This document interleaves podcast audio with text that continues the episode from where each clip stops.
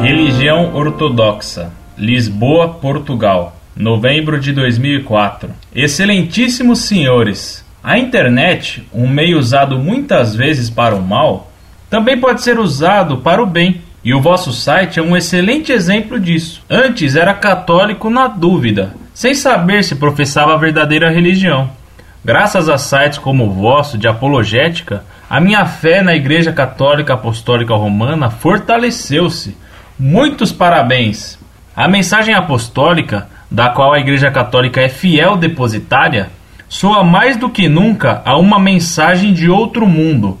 É uma mensagem de cruz, de calvário, e que ninguém entende. Continua a ferir e a escandalizar.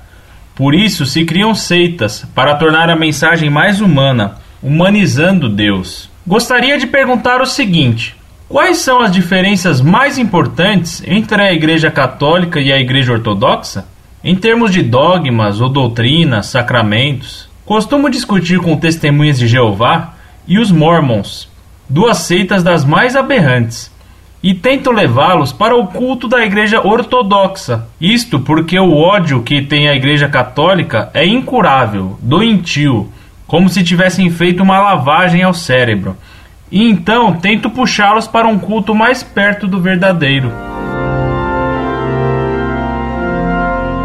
Prezado Salve Maria. Que Deus lhe pague por suas palavras caridosas de elogio ao nosso site. Elas nos alentam a prosseguir em nossa luta em defesa da fé católica, a única verdadeira, e fora da qual não há salvação. Não creio que você faça bem tentando levar hereges protestantes para a heresia dos cismáticos orientais. A conversão ou é total ou não existe.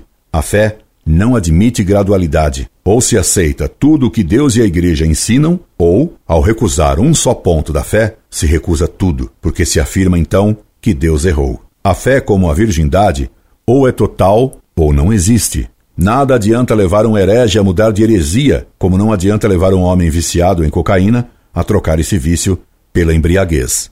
A igreja cismática, que se proclama ortodoxa, isto é, correta, nega a autoridade do Papa, que foi estabelecida pelo próprio Cristo. Nega também a processão do Espírito Santo do Pai e do Filho, afirmando que o Espírito Santo procede só do Pai. Depois de cair no cisma, os orientais recusaram todas as decisões da Igreja posteriores e, deste modo, rejeitaram todos os dogmas da Igreja, proclamado nos últimos concílios infalíveis, como o de Trento e o do Vaticano I. Eles não aceitam ainda o dogma da Imaculada Conceição e o da infabilidade do Papa. Além disso, os cismáticos não têm nenhuma unidade.